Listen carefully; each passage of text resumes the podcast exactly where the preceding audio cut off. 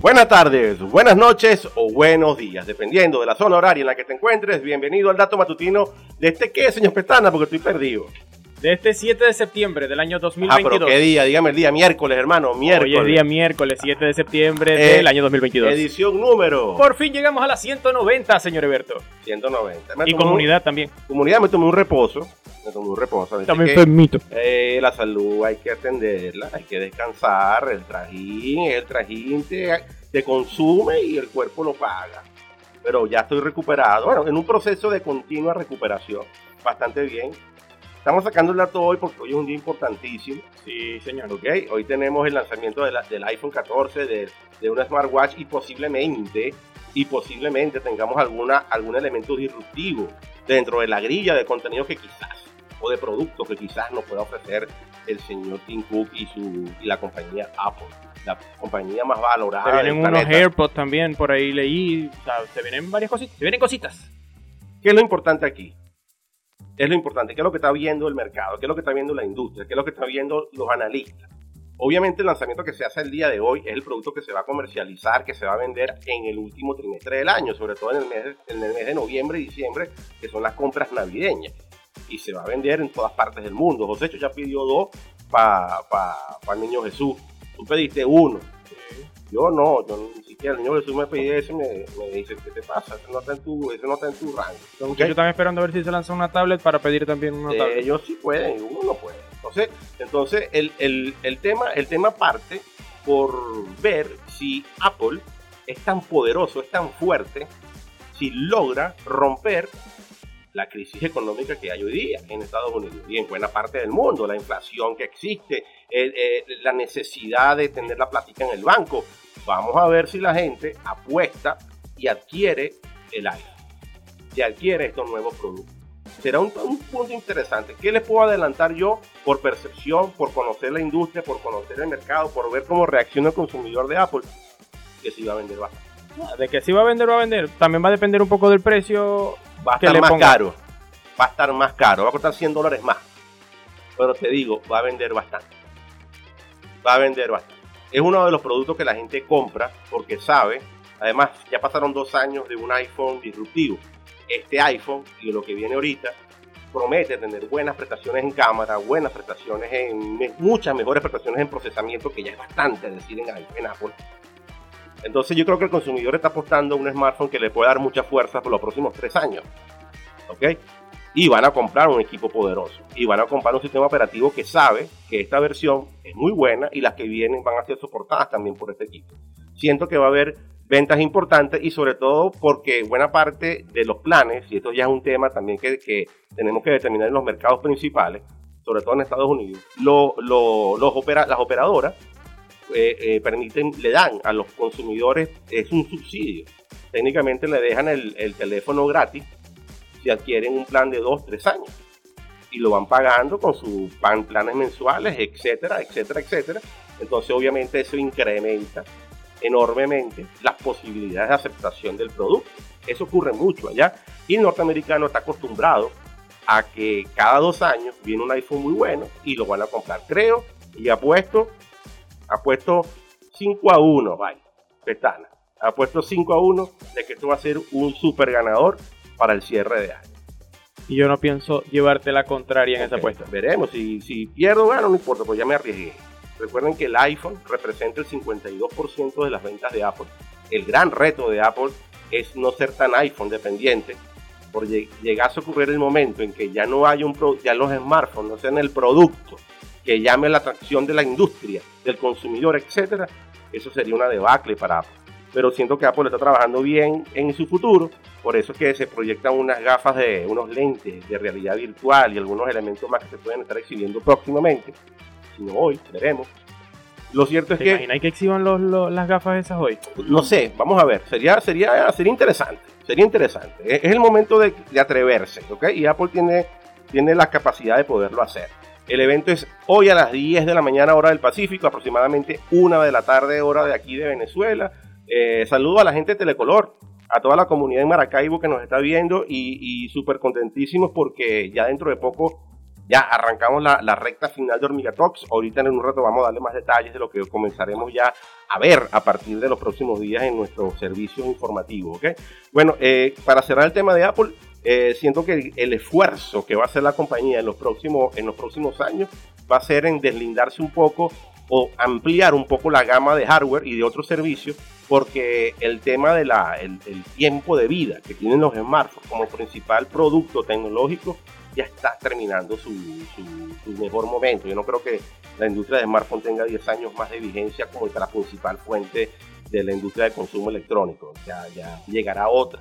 Y bueno, veremos de dónde, dónde aportará Apple. Eh, hay un datico importante, señor Pestana, con, con las aplicaciones. Dígame usted, ya que lo leyó, a, menos que no haya activado el, chuletómetro. claro que yes. Ah, bueno. ¿Cuáles son las aplicaciones más descargadas en lo que va de este año 2022? Yo creo que para nadie es un secreto que TikTok ha demostrado un crecimiento exponencial desde que salió. Y TikTok está en el primer puesto de las aplicaciones más descargadas en lo que va de este año. Y le sigue Instagram, y le sigue Facebook, y le sigue WhatsApp, es decir, todas las aplicaciones de Meta. Correcto. O sea que para nadie es un secreto que las tres aplicaciones de Meta, o bueno, vamos a decir, Instagram es como el, el principal competidor de TikTok ahora. Instagram se convirtió en el competidor de TikTok cuando TikTok salió después. Correcto, Fíjate. correcto. Me llama la atención que eh, Snapchat está, está en el top, en el top 5. Exacto. Okay. Me, llama, me llama la atención que, que tenemos a, a, Messenger, otro producto de Facebook y de Meta, que es el Facebook Messenger, está de séptimo, y Telegram una buena aplicación está en el puesto 6. Una que no conozco que es CapCut. Es una buena aplicación para los creadores de contenido. Eso es, una, es un editor de video básicamente en el teléfono. Ah, bueno. Es bastante buena. Buenísimo. entonces está bastante bien descargada porque también he puesto 8 de las aplicaciones descargadas. Entonces eh, es buenísimo, buenísimo esto. Eh, obviamente yo tengo mis puntos sobre TikTok, ¿no? Pero ellos han acertado en su estrategia, en sus algoritmos, en la manera como viralizan contenido y eso el mercado pues siento que se está alimentando el lobo que se quiere alimentar y a la gente le está gustando lo que le están dando y por ahí se está generando un contenido. Que no sea el mejor es otra cosa. y yo sigo aplaudiendo y lo hago a los creadores de contenido que se meten en TikTok para generar contenido de calidad. A ese tipo de personas yo los, aplaudo y de verdad que mi respeto y contundente admiración por su, por su esfuerzo. Siento que es la, es la misión, es la tarea.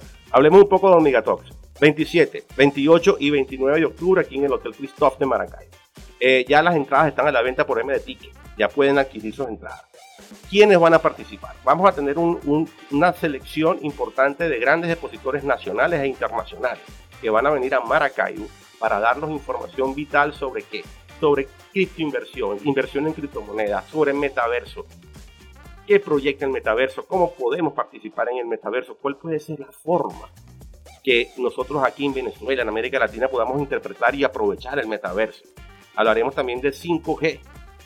¿Cuáles son esas apuestas del 5G? Ah, por ahí escribía alguien, algún profeta del desastre, cómo era posible que nosotros nos permitiéramos aquí estar hablando de 5G en un país como este, bueno, precisamente por estar en un país como este que tenemos que hablar de desarrollo y de hablar de las tecnologías que van a permitir el desarrollo. Precisamente por eso, compadre, precisamente por ese motivo lo sé.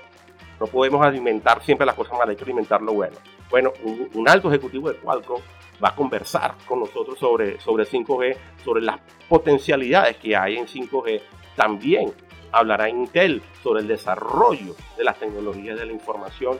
Tendremos voceros importantísimos de toda América Latina y de Venezuela y en los próximos días a través de las cuentas de las redes sociales de Hormiga, de Hormiga Talks, van a comenzar a ver todos y cada uno de quiénes son nuestros expositores. Es la primera vez que se convocan a nuestra ciudad voceros de este nivel y lo estamos haciendo con orgullo por los 15 años de Hormiga Analítica, de Hormiga TV, de Hormiga Digital y obviamente lo hacemos pues porque estamos convencidos, convencidos de algo, que la información es poder.